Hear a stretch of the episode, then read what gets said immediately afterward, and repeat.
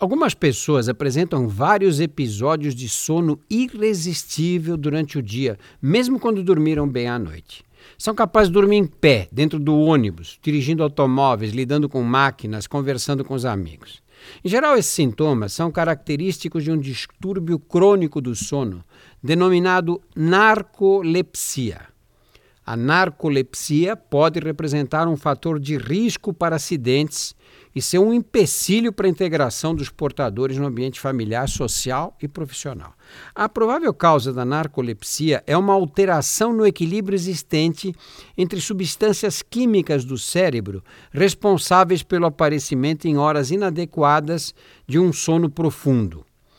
Os principais sintomas são sonolência excessiva durante o dia, paralisia muscular, sensação de estar sonhando acordado, fragmentação do sono e catalepsia.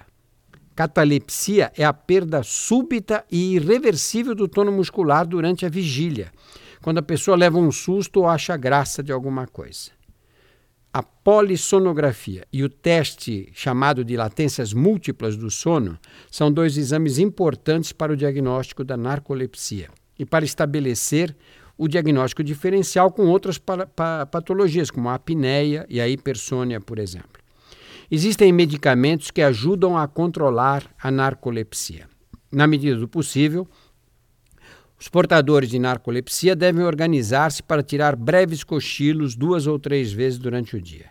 Esses cochilos costumam ser reparadores e ajudam a controlar a sonolência diurna excessiva. Outra recomendação é evitar o consumo de bebidas alcoólicas e de outras drogas que possam induzir o sono.